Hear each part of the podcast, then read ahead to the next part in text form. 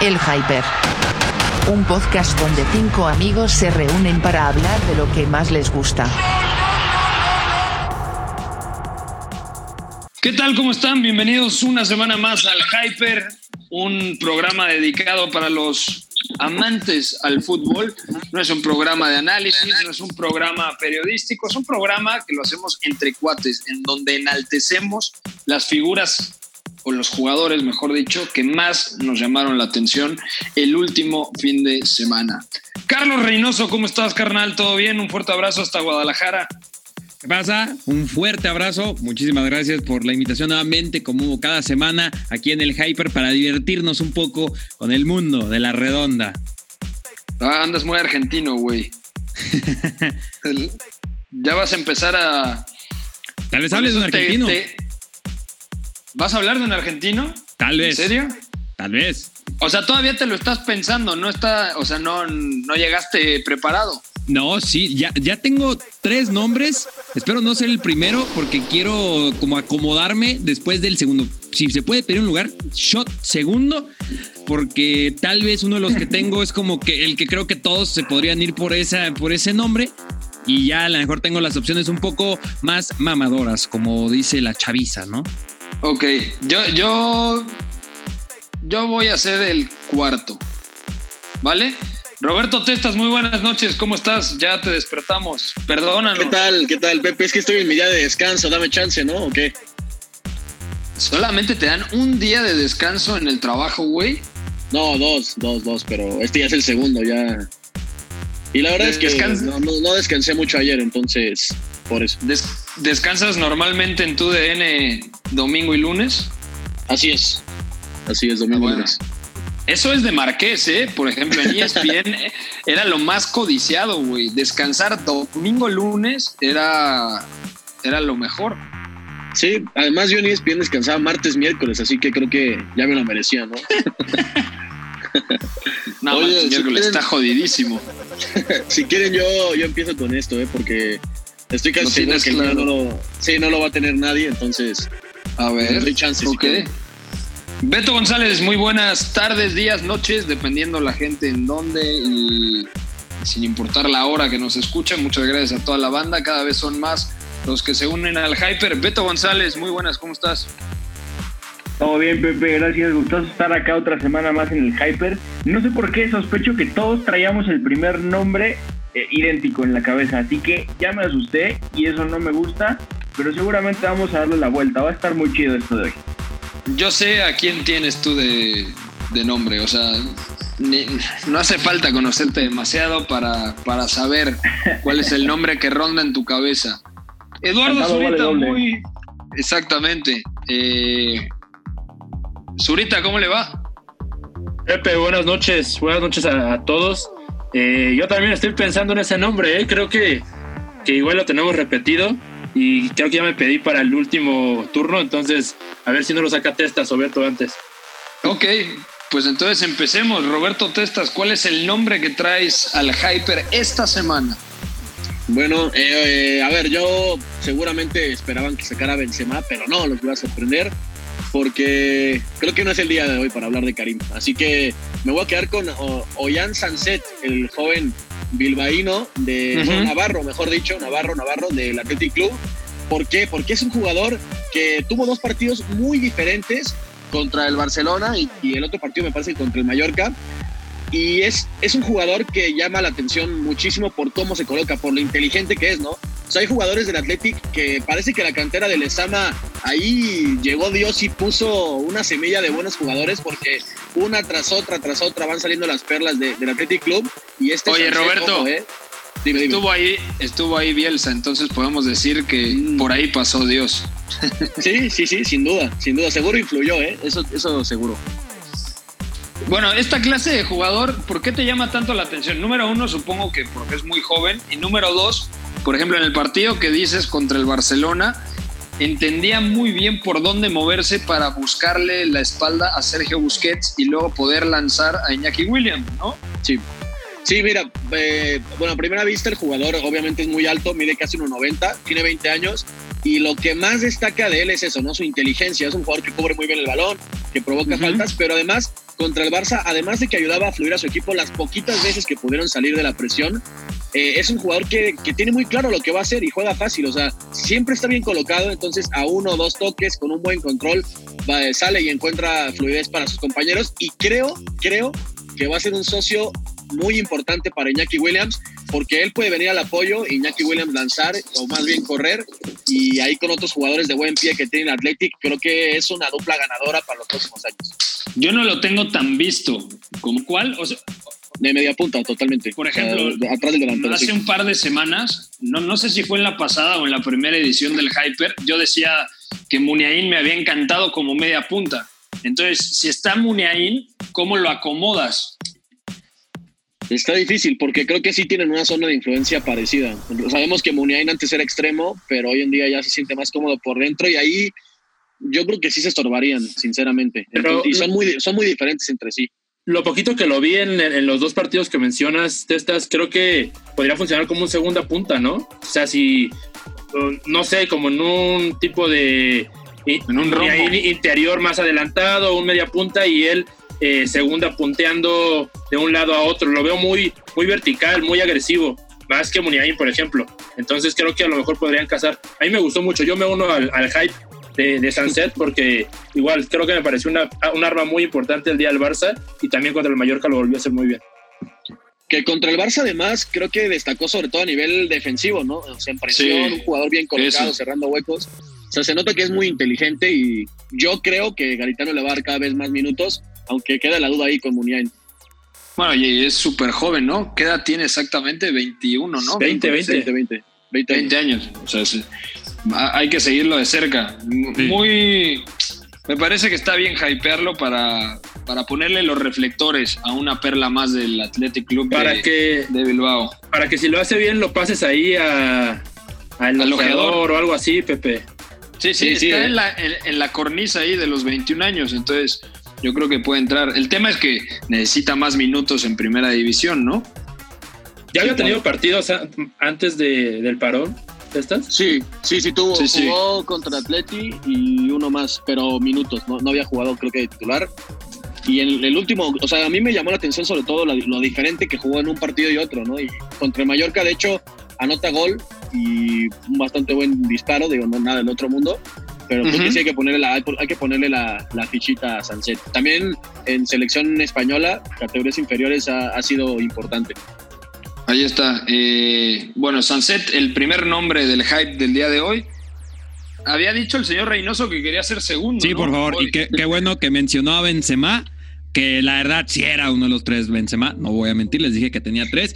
Pero Sí. lo de Benzema, yo creo que ya estamos en un punto que es como decir que el agua moja, ¿no? Yo sé que todavía tiene unos cuantos detractores el señor Benzema. Que creo que con él aplica muy bien la frase de que él juega para los conocedores del fútbol. Pero yo voy a hablar entonces de mi opción mamadora, porque se acabó la Bundesliga, una, una liga que yo sigo muchísimo, me gusta muchísimo, creo que está muy infravalorada. Y voy a hablar de Andrei Kramaric. Este jugador Ok. para mí lleva rato siendo de esos jugadores que, que deambulan debajo de los reflectores, pero nada más este fin de semana decidió salir a la cancha a jugar desnudo, anotó cuatro goles, se, anot- se convirtió en el primer jugador en la historia del Hoffenheim en anotar cuatro goles, uno de ellos de penal sin ver, o sea, el señor Kramaric, les digo, Sí, sí. hoy, eh, en este partido salió inspirado, salió inspirado A totalmente. divertirse, ¿no? Sí, sí, sí, sí, a, a divertirse. Y, y lo de Kramaric así ha sido toda su carrera. Repito, un jugador que deambula por debajo de los reflectores, que además sabemos que ha jugado como delantero, ha jugado como segunda punta, ha jugado ahora mismo de interior en este 3-5-2 más, más o menos que manejan en el Hoffenheim, detrás de gente como Bebo y Munas Dabur, el exjugador de, del- del Sevilla. Para mí, lo de, lo de Kramaric es digno de destacar, repito, porque es de los jugadores que yo creo que así marque cuatro goles y todos querían ver a Haaland en este partido. Él es el que en algún punto como este destaca en esta clase de partidos. ¿Sabes qué está cabrón? Que yo no recuerdo a un solo futbolista que haya marcado cuatro goles en el Signal Iduna Park. O sea, en la Otra. casa del Borussia Dortmund. Lewandowski, ¿no? Contra No, no, o sea, No, fue en el, contra el Wolfsburg. ¿Verde Bremen? No, yo, yo decía Lewandowski contra el Madrid en la Pero, eh, pero es Champions. el Borussia Dortmund. O sea, O sea, dices al visitante. Borussia. Sí, Ah, sí, ok, ah, claro, claro, sí. No, o sea, sí. eso debe ser tremendo, ¿no? Porque además, en uno de los estadios más complicados, diría, no solamente de Alemania, sino de toda Europa, y que marque cuatro goles un, un jugador.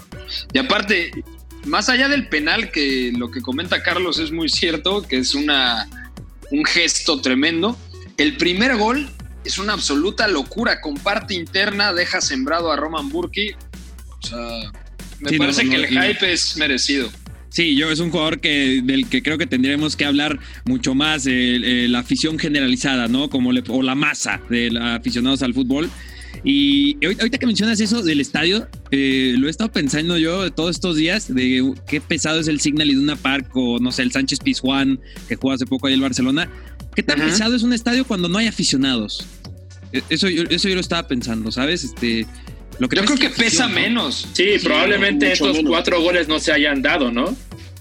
O sea, Que de es más hecho, sencillo para el el- visitante. Sí, seguro. El porcentaje de victorias ha crecido muchísimo, sobre todo en Bundesliga, que ya van varias semanas.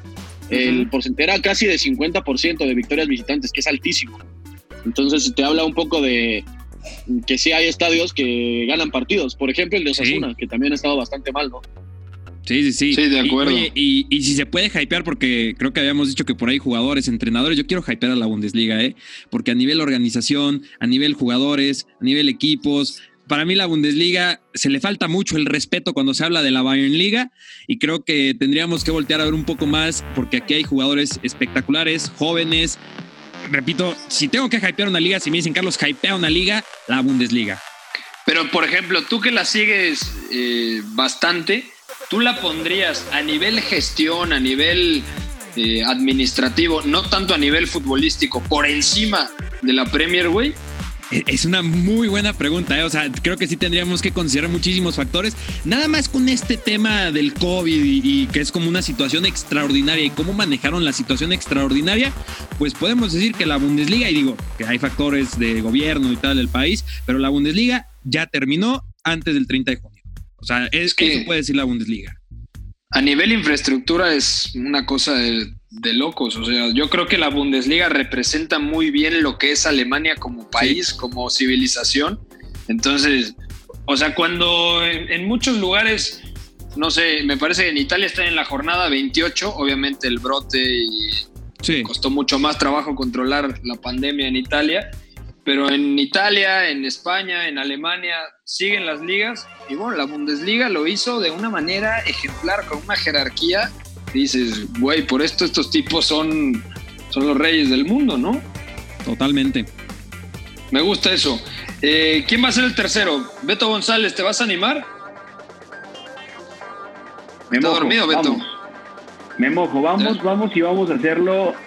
Estuve hablando te de el excitas? fin de semana. Pero, pero oye, espera, espera, antes de decirlo, haz una intro que nos sorprenda, así, mamalona. Pero dijo que se ¿Por excita? ¿no? Di- dijo, me mojo. Una cosa. Es que ya sabemos quién es, güey, para que mínimo, para que mínimo le Me atrevo. emoción. O sea, hay Sí. gente, hay gente que nos está escuchando, sobre todo en México. De verdad, muchas gracias a toda la banda que nos escucha. Dice, me mojo. Bueno, seguramente gente que nos viene escuchando en el coche dijo, este tipo está realmente excitado por decir el siguiente nombre, ¿no? No, aparte, Pepe, la, es La primera vez- pervertido. No, no, no, ya no voy a escuchar esta madre. la primera vez que tuiteó el tío Hyper en el Twitter, eh, hubo gente que nos criticó por utilizar el vocabulario de España. Dijo que, que si a fuerza para hacer podcast de fútbol se tenía que usar palabras españolas. No, no, Entonces, no, no, no, decían de palabras en inglés. No, no. No me acuerdo, sí. No, españolas, porque la Ah. verdad es que, o sea, sí tenemos mucho modismo de escuela, ecos del balón y marcador internacional y esas cosas. De Hay hecho, que decirlo. O sea, la gente que no conoce a Zurita, cuando se empeda, habla como regio. Pero cuando habla, cuando, cuando habla serio, se sea más que el señor Roberto Testas, que es más gallego que Yago Aspas. O sea, no me jodas, ¿no? Un día voy a hacer un programa pedo. Oye, Eh, eso eso- que es una edición del Hyper. Exactamente. Eh, Eso estaría top, ¿eh? Eh, Y lo, lo podemos subir a YouTube y eso va, va a volar como la, como la espuma a subir. Vamos a ver cuántos todavía tenemos la o trabajo o patrocinios o lo que sea después de hacerlo, de hacerlo No, así, no. ¿no? Que nos patrocine Bacardí. Oye, yo, Jordi Bacardí, un fuerte abrazo. No, no, no, Su tío, su tío. su tío. Eh, Beto, eh, ¿en qué te quedaste? Estabas súper excitado, por favor. Claro que sí, y, y la verdad es que hablé de él toda la, todo el fin de semana. Fueron dos días hablando de este tipo que acaba de cumplir 29 años, que es el tipo más rubio del mundo. De hecho, es anaranjado, no es güero. Y además juega como Dios y juega en el Manchester City. Sí, cantada valía doble y hablo de Kevin De Bruyne, porque lo que Yo sabía. el fin de semana. Pero claro que sí, Pepe, es que tú, tú, tú ya me tienes agarrada la medida y sabes perfectamente a dónde voy con esto. Y Únicamente la medida, ¿eh? O sea, no. No, no, a ver, es que es, es impresionante. Yo, yo no termino de, de digerir a veces cómo es posible que, que un jugador que estaba hecho para, para definir las cosas en el último pase o, o incluso para hacer los goles, pudo evolucionar tanto con un entrenador en, en tan poco tiempo o que un entrenador tuviera un impacto tan profundo en él en tan poco tiempo. Y digo tan poco tiempo porque a pesar de que Guardiola tiene cuatro años en el Manchester City, Kevin De Bruyne no ha jugado los cuatro años de forma ininterrumpida. Se ha lastimado, ha estado fuera y Pep ha, que ha contado con él menos de lo que le hubiera gustado. Pero No, la temporada pasada. con él, exactamente. Mm. La, la temporada de los 98 puntos del City, Kevin De Bruyne no juega ni la mitad de los partidos. Si juega Es cuando- un 30% es mucho. Cuando irrumpe Bernardo Silva, ya definitivamente. Pero todo Como fue a raíz de la lesión, ¿no? O sea, a raíz de la claro. lesión fue que deja de contar, tarda mucho su lesión, entra Bernardo. A mí me parece que estás Sí. hablando, y me uno al hype, del mejor jugador de la plantilla del City y del mejor mediocampista que existe actualmente. O sea, Con lo que ya habían platicado eh, Pepe y Beto en Twitter de la diferencia en su rol y lo bien que lo ejecuta, lo pongan donde lo pongan. Hoy que tanto se habla de, de Busquets, de Young y un media punta, a él lo pones en los tres y yo creo que los tres te lo saca. Eh, No juega de medio centro posicional, pero, pero de intermedio, de lanzador o como de media punta, me parece que es absolutamente el mejor ahora mismo. Y- Oye, Yo también creo que- eso. Ahora ¿Qué que se ¿Qué pasó, va que se va David Silva y viendo la metamorfosis que ha hecho Pep con, con De Bruyne, ¿verías probable que Luis Alberto llegue al City, aún siendo un jugador, un lanzador, un jugador de conducciones, de último pase? Pero lo verías como, como un nuevo pupilo de Pep, porque yo creo que si llega a ser dirigido por un entrenador así, estamos hablando de un jugador que va a dominar la liga que él quiera los próximos años, obviamente si, si sigue siendo regular, pero el otro día Fel Araya, compañero del 9 y medio, platicaba que, bueno, sí iba Silva y que había varias opciones, ¿no? Para ser el nuevo, el nuevo David Silva. Y estuve pensando que Luis Alberto, aún siendo diferente, pensando en este, esta labor que hizo con De Bruyne, podría ser un posible reemplazo. ¿Cómo la ves?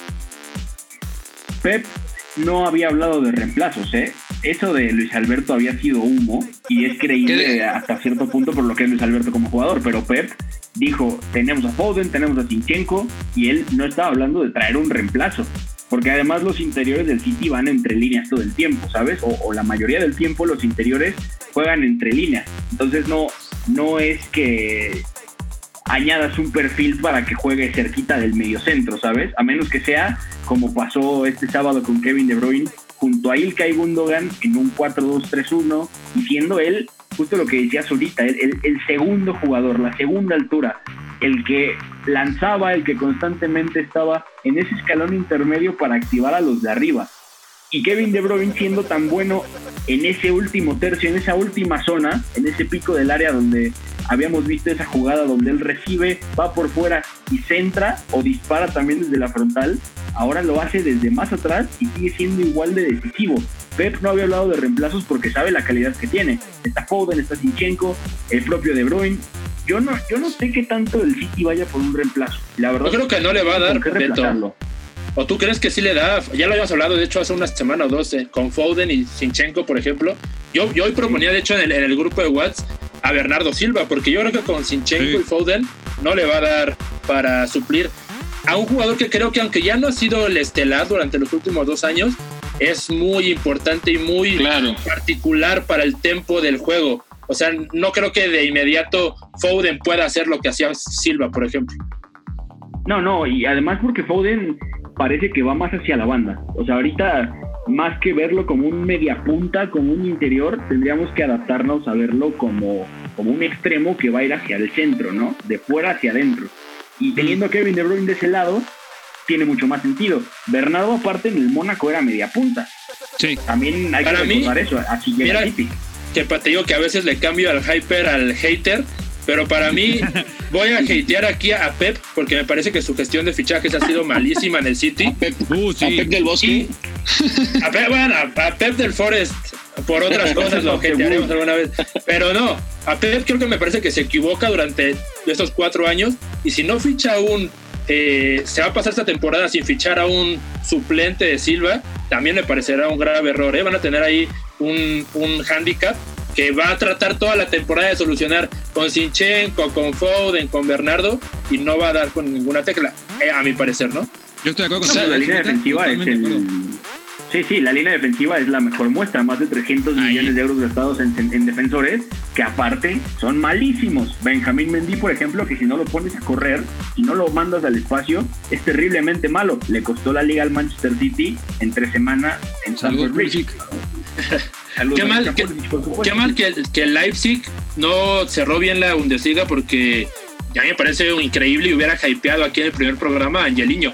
Yo no sé por qué lo sacó Pep teniéndolo ahí. Porque No, costó, porque no costó 50 millones, güey. Sí, sí, sí, seguro. También la directiva te dice, oye, pagamos tanto por, por Benjamín Mendy, eh, mejor si tienes que prescindir de alguno, que Angeliño se, se forme, ¿no? Y Me parece ¿Por que está cedido, con, ¿no? Con Cancelo. Ahí está Cancelo. Cancelo de acuerdo, es otra buena opción. Sí, sí. No, y, y además, Sí. hablando de la central, eh, en, el, en el mercado de fichajes comienza a sonar que el nombre que, que van a buscar es Kalidou Koulibaly. Uy, ese sí sería un gran fichaje, un gran Pero fichaje. Champions, Pero lo ves con Pep, yo no lo veo, yo no lo veo central para Pep, ¿eh? veo más casi a, a Eric García. O sea, a ver, entiendo que Colibali es mucho mejor de- defendiendo que Eric García, pero a veces los centrales de Pep no necesitan ser unos monstruos para defender el área. O sea, con que sean rápidos para correr hacia atrás, yo creo que ya es suficiente, ¿no? Mm, no sé, es que yo Pero, creo pues- que Koulibaly necesita aportar ese, esa solidez defensiva, que por cierto, Sí. Esta temporada ha ido de menos a más. Regresó bien tras el parón. No, Pero con- y Exacto. bastante bien. El fichaje ahí es es- screenear en el Inter. Oh, no, pero ahí- Ese sí estaría ¿cuánto le bien. va a pedir el Inter, ¿eh? Sí, sí, sí. No, no. Pero, pero ideal, a mí siempre me ha parecido que sería el fichaje, justamente. Uy, no sé, a mí escrinear ya no me gusta tanto como antes, sobre todo porque cambió de perfil con la irrupción de Bastoni. No sé, tengo dudas. Sí, Eh, sí, antes, sí, antes de cambiar al siguiente, lo único que, que tengo que decir, el señor Roberto Testas, Luis Alberto, es un buen jugador. Eh, me parece que lo ha hecho espectacular en la Lazio. Se viene el no No, no, no, pero no me chingues, no, no. Al final creo que el contexto lo potencia muchísimo, porque la Lazio de Simón Inzaghi es un equipo súper vertical, es un lanzador para Immobile, Caicedo Correa, eh, también tiene la llegada de segunda línea de Milinkovic Savic, los eh, carrileros que se proyectan muy bien. O sea, yo creo que si a Luis Alberto lo pones en el City, en el rol de David Silva, se va a quedar cortito. Siendo un muy buen jugador, se quedaría corto. O sea, no sé cómo A lo ver, o sea, yo, sí, o sea, yo entiendo que sí, pero tampoco, a- tampoco veo a nadie capacitado para ser el nuevo David Silva hoy. Yo creo que Luis Alberto sí, te doy toda la razón que es mejor con espacios y es un jugador que conduce bien, que tiene muy buen golpeo, como ya decía, para, para pasar y para tirar a portería, pero creo que es muy fino y muy inteligente también para, pa- pues para hacer ese, ese rol de David Silva como de media punta. Yo en sus inicios en el Sevilla y en el Depor era media punta, era casi casi segunda punta, Sí. Alberto, enfocado a la frontal Enganche. del área. Ajá. Pero, por- o sea, por ejemplo, si ves la plantilla del City, dices medio centro o Gundogan o Rodrigo, ¿no? Interior derecho, eh, De Bruyne o Bernardo Silva. Interior izquierdo, el propio Gundogan muchas veces juega de interior izquierdo. O puedes apostar por Foden. O sea, yo creo que realmente tiene variantes el City y no puede, no puede arriesgarse tanto en ir por un jugador que, que triunfa, que brilla en un contexto radicalmente opuesto a lo que es el City. Bueno, pero es que de, de, de Bruyne, por ejemplo, nunca fue un jugador de para jugar en posicional. O sea, siempre fue un mediapunta lanzador. Eh, Sí, o sea, tú apuestas por una reconversión. Ajá, Mm. exacto, exacto, sí. O sea, mi pregunta era enfocada a eso. 29 o sea, años sí. ya. ¿Cuántos años tiene Luis Alberto? Debe- no, 26 creo, 27. Ya no, o sea, yo- 27, mi pregunta, sí. mi pregunta era por si, o sea, no digo que sea el ideal ni mucho menos, sino que pueda hacer lo mismo que hizo Pep con De Bruyne, que él lo haga con, con Luis Alberto o que se tope un técnico así que lo pueda potenciar al máximo. O sea, mi pregunta por ahí, no digo que sea el ideal tampoco, ¿eh? Es que, no sé, a mí me parece, no sé si el mejor, porque el mejor centrocampista del mundo seguramente estará entre Kimmich, eh, Tony Cross y, y demás. Pero De Bruyne te jugó de media punta en el Santiago Bernabéu y lo hizo de manera espectacular. A lo largo de toda la temporada eh, ha machacado de defensas atacando ese intervalo entre lateral y central por izquierda. Y ahora lo colocas, sí, sí. lo colocas Sí. en la base de la jugada y también tiene un pase tenso y vertical buenísimo. Es decir, te juega bien de media punta, de interior con recorrido o de doble pivote lanzador. O sea, yo creo que eso está al alcance ahora mismo de muy pocos centrocampistas. O sea, creo Entonces, que ahora sí, si tuvieras que elegir a tu ideal para reemplazar, digamos, o para ser el nuevo De Bruyne, ¿quién sería? Que sea Es que no hay. como él. Brandt es el que se me ocurre. pero Brand pero no Brandt tiene tiempo vertical. Sí, A Brand no lo pero pone. tiene tiempo. tal- Pero No sí sé. es el más cercano, ¿no? Su evolución lo ha llevado para allá, creo. Muchas veces Yo- salió yo- la comparación en también la temporada. Sí, ha, ha jugado mucho de doble pivote esa temporada, de interior, de media punta. Eh, con Peter Voss jugaba mucho de interior también, ¿no? Sí, sí. Incluso con una evolución parecida. ¿no? Porque ambos Sí. parten, o partieron de la banda al principio y poco a poco llegaron al centro y ahora De Bruyne un poco más abajo. Oye, y luego de Bruyne, para hacer un callback, para hacer un llamado a nuestro el hyper pasado, que creo que también hablamos, bueno, no, no, no hablamos de De Bruyne, lo que quiero decir es que hablamos de cobradores de tiros libres, ¿recuerdan? Y en el último Sí. contra el Chelsea, lo ¿Cómo que no? hace Kevin De Bruyne, ¿no? Lo- o sea, ah, lo tiene todo. Quieres un mediocampista o un jugador, un jugador que tenga todas esas, es- esas herramientas y las tiene Kevin De Bruyne para que lo coloques en donde sea del centro del campo. Es lo que yo admiro y, y me sorprende todos los días que me toca ver jugar a Kevin De Bruyne. Yo pondría Sí, totalmente. 150 millones de euros si fuera el Barcelona. Antes de buscar cualquier otra cosa, yo creo que Kevin De Bruyne sería el, el ideal para, número uno, potencias la plantilla y sobre todo, creo que potencias a Messi porque Es tienes que- un comodín y además De Bruyne es súper útil sin la pelota porque presiona muy bien. O sea, Sí. es un tipo que, Sí, sí. que físicamente va sobrado. O sea, yo creo que ahorita mismo recorridos. ahora Está mismo, dentro, dentro del, del grupo de jugadores que creo que tú lo pusiste, Pepe. Serían titular en cualquier club del mundo. En cualquiera. Si te lo ofrecen al Bayern, quita ahí a, a Goretzka y quita a Müller, pero pone a De Bruyne. Si se lo ofrecen al Madrid, se deja de inventar con su mediocampo de cuatro y Valverde y pone a De Bruyne, ¿sabes? O sea, no creo que Claro. haya alguien que no le hiciera espacio ahorita mismo. Claro. No, tiene que jugar siempre De Bruyne. Sí, sí. Eh, incluso, por ejemplo, interior derecho del Real Madrid, la era post Luka Modric, es cierto, está Fede Valverde, que es un buen centrocampista, pero para otro tipo de, de situaciones, con otro tipo de virtudes, yo creo que De Bruyne, o sea, en el Real Madrid, encajaría genial al lado de Cross y de Casemiro, por ejemplo. Pero bueno. Que hoy, por cierto, ¿qué pasó con la Real Sociedad? Eh? Madre mía. Odegaard está haciendo un muertazo, ¿eh? Sí. Para aventarte por la ventana. Caramba. Yo, yo creo que se puso a jugar mucho FIFA en la cuarentena. Puede ser, puede ser. Oye, Zurita. y, e Iguacil, Alguacil con los tanates bien puestos para dejar a Odegaard en el banquillo, que también tenía molestias, pero si lo bajas, los tienes bien puestos, seguro. Eduardo Zurita, ¿a quién vas a hypear esta semana? Ahorita hablando de los pantalones bien puestos, dije, voy a hypear a Eder Sarabia o algo así. que quedara bien, pero mira, la verdad es que yo pensé que iban a traer un nombre más mainstream, sobre todo me sorprendió mucho Testas y el señor Reynoso. Creo que se fueron a la under ahora. Y yo pensé que todos iban a traer a Raúl Jiménez. Yo quiero hablar de Raúl Jiménez para terminar el programa. Al final creo que es el hyper.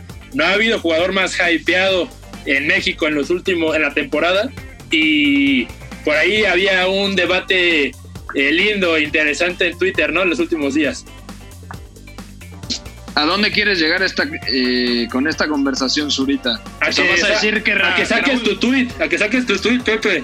Raúl Jiménez, ¿de verdad te parece que está eh, considerado uno de los cinco mejores goleadores o uno de los cinco mejores nueves en el mundo hoy en día?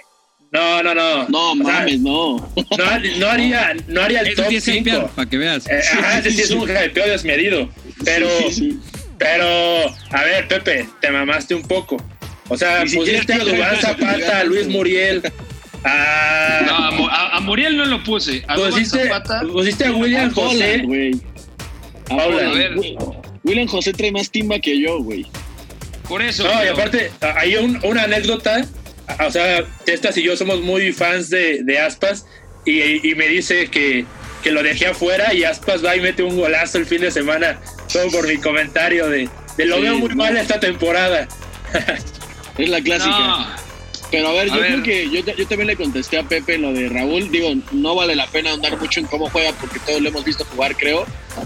Y yo creo que ah, es un jugador muy en forma, potenciado por el contexto, pero aparte creo que es difícil encasillar los, a los delanteros porque a lo mejor hay mejores rematadores, mejores goleadores. Yo creo que Raúl es de los más completos. Ahí sí, es muy, muy eh, completo en el sentido de que puede jugar a muchas cosas. Puede ser un jugador que le mandes balones directos y active la segunda jugada. Puede ser un jugador que venga al apoyo, que rompa. Ya lo vimos en conducción contra el City también. Tiene juego aéreo. O sea, es un jugador completísimo. Pero eso no lo hace necesariamente mejor que a lo mejor, no sé, Aguamellán, que es más específico, pero tiene más, más talento natural, ¿no? Yo creo que Raúl, en mi opinión, debería salir del Wolves. Yo sí, yo sí creo que debería un equipo nuevo ya. Pero no va a salir. no sé, no sé, no sé. Ah, me gustaría la Al menos no este año. Al menos no este año. Mira, es que de Champions los Wolves, no. Así, seguro. Es que, Sí, ahí sí, ahí de acuerdo. O sea, si llegan a Champions, digo, seguramente van a mantener al proyecto. Y sobre todo que de momento, si se queda en Wolves, que se quede también a Dama, ¿no? Ya de su compadre. No, y además de que, si no es esa temporada se le va el tren, ¿no? O sea, ya la próxima estaría con 30, es difícil que haya un fichaje de todos los millones que quiere sacar el Wolves por, por un jugador de 30 años. Creo que o, se va esta temporada o será ídolo total de, los Wolves, ¿no? Va pinta para carrera de 5 años todavía ahí. Sí, puede ser. Que no suena mal, ¿no? Decir que, que un mexicano o, tú como Raúl Jiménez lo, como lo quieran interpretar que eres el mejor jugador de la historia de un equipo de Premier League, ¿no? Tal vez eh, eso es lo que tendría que apuntar un poco más o abrirse un poco más, apuntar el mexicano, ¿no? Porque como que acá la percepción generalizada es que quieren que llegue el mexicano a ser Hugo Sánchez en el Real Madrid, ¿no? O que quieren que sean, que todos los que vayan sean Hugo Sánchez, en el Barcelona sean el siguiente Messi, y, tal vez no. Tal vez no tendría que hacer eso. y Raúl Jiménez, ser el mejor jugador en la historia de la Premier League, pues podríamos estar hablando hasta uno de los mejores jugadores mexicanos en la historia. O sea, a mí me parece que la empresa eh, de ser el mejor jugador de un club de la Premier League me parece, o sea, muy buena, muy honrada. Lo dejaría en un lugar muy alto entre los mejores jugadores de la historia de México.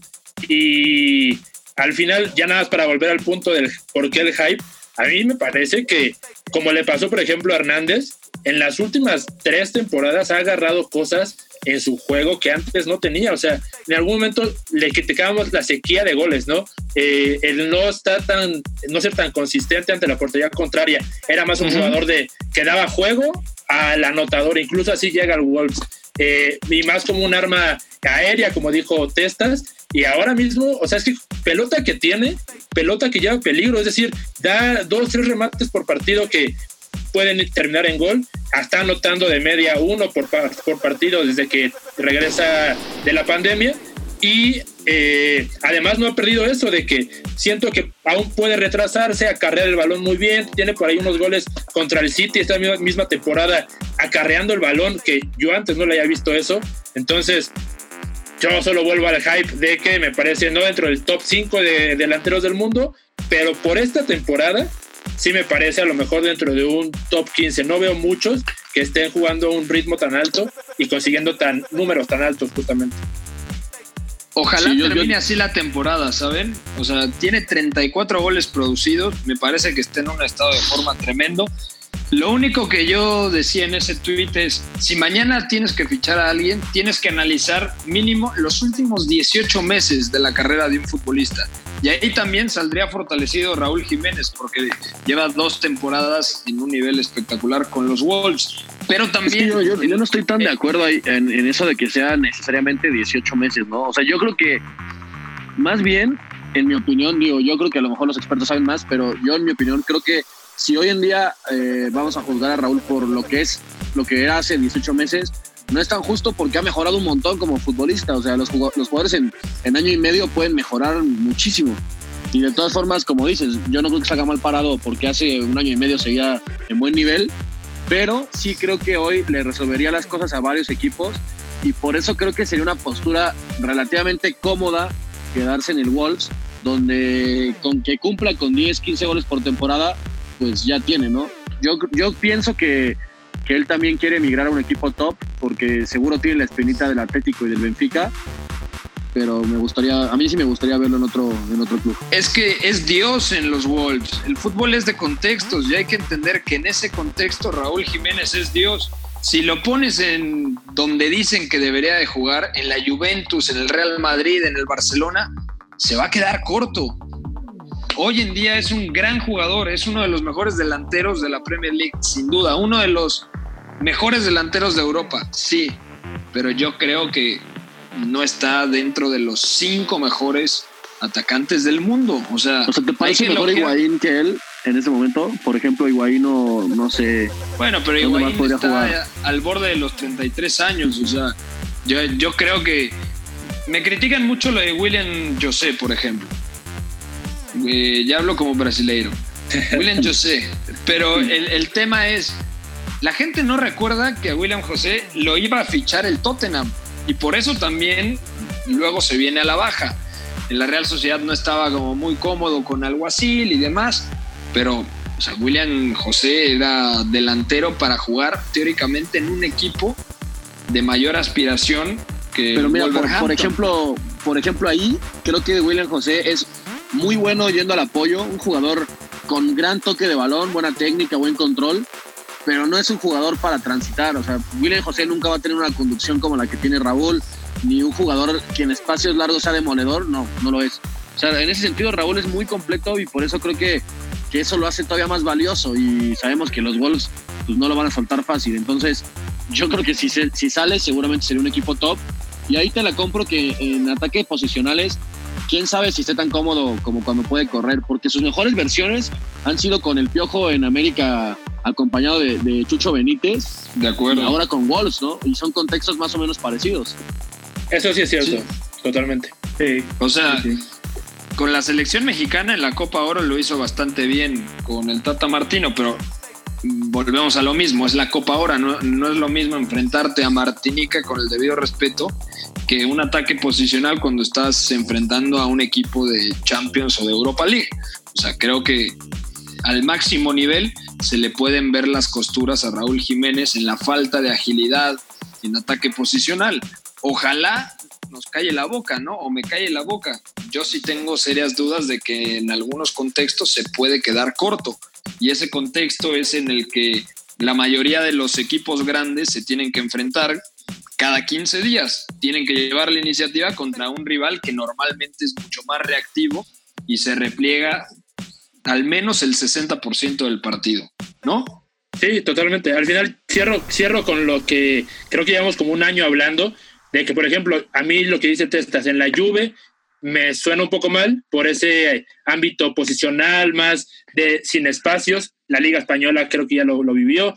Por ejemplo, la Bundesliga creo que lo iría bien. Por ejemplo, a mí no va a pasar porque la, la eh, teoría de fichajes del club no es esa, ya tienen a su delantero, pero en el sitio de Holland no, no quedaría bien. A mí, por ejemplo, me suena para un, un equipo así. Y, por ejemplo, para la Premier, creo que en un equipo que está en horas bajas, como lo era el Chelsea, como lo es el Manchester United, también me vuelve a sonar un poco lógico y creo que ahí sí lo podría hacer eh, de alguna forma bien. Ahí me encantaría, eh, o sea, en el Manchester United, en Old Trafford, me parece que, que sería ideal, sobre todo por el momento que atraviesa el Manchester United. Pues si lo rodeas bien, o sea, Marcial además está jugando bastante bien como nueve. Tienes a Rashford, tienes eh, a Daniel James, Bruno Fernández. O sea, Sí, yo Bruno creo que, o sea, Raúl creo que podría jugar al lado de Marcial sin problema. El tema es si Marcial lo vuelves a recostar en la banda y quizá pueda dejar de brillar como ha tenido una buena temporada, ¿no? Seguro, seguro. Bueno, es Sácanos el nombre, Pepe.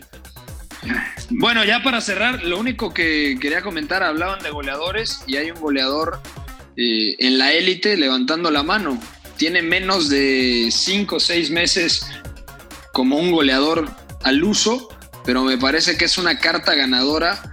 Ya lo fue en Champions, pero puede ser a futuro todavía más importante. Y hablo de Marcos Llorente. Yo creo que el Cholo Simeone, en estas reconversiones que de repente hacen los entrenadores, ha dado con la tecla. Y este fin de semana entró de cambio contra el equipo que le dio la oportunidad de tener continuidad en primera división, contra el Deportivo Alavés, jugando de medio centro además en el Alavés en aquel entonces. Luego va al Real Madrid. Me parece que Lopetegui es quien más lo utiliza cuando se lesiona Casemiro. Llega al Atlético de Madrid y no termina de, de afianzarse ahí en el doble pivote y de repente cobra mucha relevancia. Primero como volante, como una especie de Raúl García y luego de segunda punta.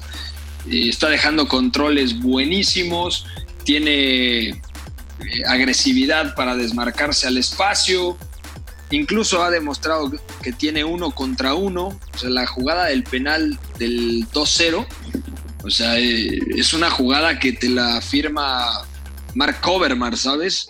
No, es que Eh, con desborde y todo, o sea, me parece increíble lo de Marcos Llorente. Es que es eso, increíble. O sea, yo no, no sé si alguien, y yo creo que quien lo diga está mintiendo, se atrevería a decir que, que, que Llorente tenía esas cualidades o que ya le había visto po- posibilidad de jugar en esas posiciones y lo bien Claro. que lo ha hecho. Es, No, es imposible. de locos. O sea, es. Mbappé ahorita mismo, ¿sabes? No se puede No, y hacer es que eso. además, es que, eh, además es eso, ¿no? Seguramente nadie lo vio venir porque incluso Marcos Llorente no tenía por qué haber llegado al Atlético de Madrid en primer lugar. Luego las cosas se le complicaron y al final el Cholo le encuentra una forma de canalizar toda la energía que tiene. ¿Sabes? Es el típico güey que no deja de correr y ese es el tema. Pero ¿cómo lo enfocas hacia algo que realmente te aporte en un sistema? Primero lo pone en banda y al final termina haciendo lo que hace en Anfield y todos acabamos sorprendidos y, y decimos esto no es posible. Pero luego lo lleva arriba porque sabe que la falta de energía del Atlético de Madrid está en esa dupla de ataque. Entonces lo ves ejecutar esas cosas que difícilmente te salen cuando estás mal mentalmente. Y Marcos Llorente no solamente es que sea energía bien canalizada, sino que mentalmente el tipo está, está en otro lado, ¿sabes? El, tipo está como cuatro escalones por encima de los demás y sin esa confianza que ahora mismo tiene, no te deja el control orientado del gol contra el Levante y no te produce lo que está produciendo, ¿sabes? También es Y además, un momento idóneo de Simeone con eso. Técnicamente es un jugador bastante completo. Uno decía, ah, bueno, como medio centro, pues claro, no es Sergio Busquets, no es Rodri Hernández, pero o sea, podía jugar como medio centro en el Real Madrid o en el Atlético de Madrid. Ojo que ahí, Pepe, ahí, ¿sabes quién es el mayor hypeador de Marcos Llorente y no lo invitamos al programa? Lo hubieras traído, Miguel Valderas. Ese güey lo ha hypeado durante 10 años, yo creo que desde la Levín, y lo quería por encima de Casemiro de mediocentro. No sé cómo se estará sintiendo ahorita de verlo en el estrellato y como delantero ahora, ¿eh? Es que tú te acuerdas de... Vamos a preguntarle al señor Miguel Valderas, al que le mandamos un fuerte abrazo. Un error que tenía Marcos Llorente como medio centro es que descuidaba la posición por ir a presionar, por ir a morder muy arriba. Tú seguiste mucho aquel Deportivo a la vez, ¿te acuerdas, Testas? Donde también claro. estaba, por ejemplo, Teo Hernández. Entonces no era Sí. un medio centro posicional, era un medio centro mucho más agresivo. Y esa además, Pepe- agresividad, sí, Era, era el, el jugador que más balones robaba en la liga en aquella temporada. esa temporada, exactamente. O sea, esa agresividad la canalizó muy bien el Cholo Simeone y luego dijo, bueno, este tipo incluso tiene gol, eh, tiene conceptos muy claros. O sea, hay que ponerlo unos metros más adelante, pensando, A- claro. a mí lo ¿sabes? Lo Dime, que más me ha sorprendido, Pepe, perdón, es que está como que cortándose, no, no sabía que seguías hablando. Eh, me, me sorprende mucho lo rápido que gira, ¿no? Porque, a ver, muchos podríamos esperar que es interesante que lo usa como interior de presión cuando está defendiendo en posicional y cuando está atacando, él ataca los intervalos. O sea, quiero decir que ataca el espacio entre el central y el lateral, pero muy rápido. Eso creo que todavía se puede entender por su velocidad. Lo que no nos esperábamos nadie y el que diga que sí está loco es esa, ese giro que tiene, esa rapidez para ejecutar.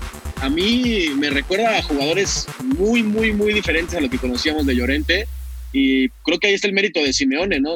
Hoy leía una muy buena columna que hablaba de que Simeone tomó sus conceptos de, de Sven Goran Eriksson, que también era un técnico que le gustaba pues, ser muy vertical, muy directo, evitar los primeros pases del rival. ¿De quién otra vez? Ahí- ¿De estas? ¿De Eh, quién? Alguien Se que cortó. no, tiene Espera, muy espera. bien. Ah, Sven Goran Eriksson, Ah, ok. Ok, ok. de cuando estaban en la Lazio en, en los- en el año 2000, si no me equivoco. Sí, sí, Eh, que ganan el secreto. Que era un equipazo ese, también. Testas también Sven Goran Eriksson reconvirtió a varios jugadores y el caso más célebre fue el de Sinisa Mihailovic, que acaba jugando Eh, ese está loquísimo, liga. Sí, sí, sí. Sí, eh, o sea, eso iba también el texto, digo, es, es, si quieres cuéntalo porque está interesante la tomar en cuenta que él es uno de los mentores del Cholo y que ahora, pues, ¿qué ocurre con, con Llorente? Que hace lo mismo que hizo con algunos jugadores y si quieres cuenta esa, Rob.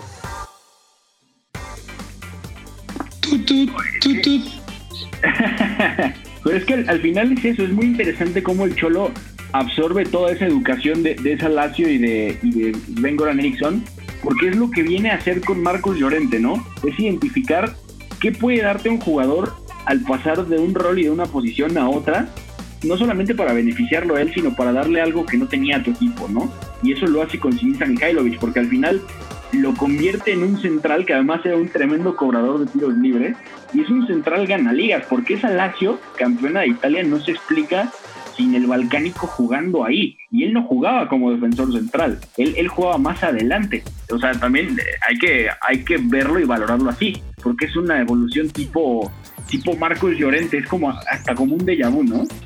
Sí. Yo, yo estoy de acuerdo con eso. O sea, para terminar el hype o aumentar el hype, decir que todas del Cholo, ¿eh? Y, y él lo platica, de hecho, en una entrevista, de que lo fue viendo mes con mes y diciendo, oye, pero es que este chico ha jugado toda su vida de medio centro, cuando yo le veo cosas de segunda punta, lo prueba, lo intenta, como dices, primero lo pone en la línea de cuatro pegado a la derecha y, ah, vamos, le está dando al equipo todo lo que siempre ha necesitado, ¿no? Esa fuerza de Raúl García, de Diego Costa, de en otro tipo de cosas de Thiago Méndez.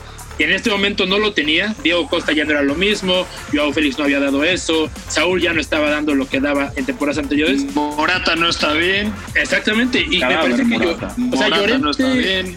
Llorente le da todo, todo lo que el club necesita. Y bueno, para mí, incluso Simeone ha recobrado cierto, ciertos bonos que yo ya había perdido con él, porque este cambio le ha vuelto a darle una dimensión diferente al equipo.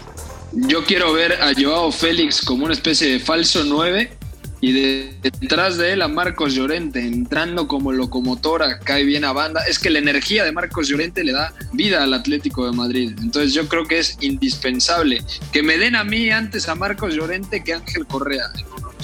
No, siempre, Pepe. Siempre, siempre. Eh, Bueno, eh, ya acabamos. Un fuerte abrazo al señor Carlos Reynoso que se fue a una cita. Eh, Roberto Testas, fuerte abrazo. Abrazo, Pepe, gracias, como siempre. Nos vemos en la semana. Roberto González, muy buenas. buenas amigos, cuídense, no se mojen de más en sus casas, con, cuídense mucho. Perfecto.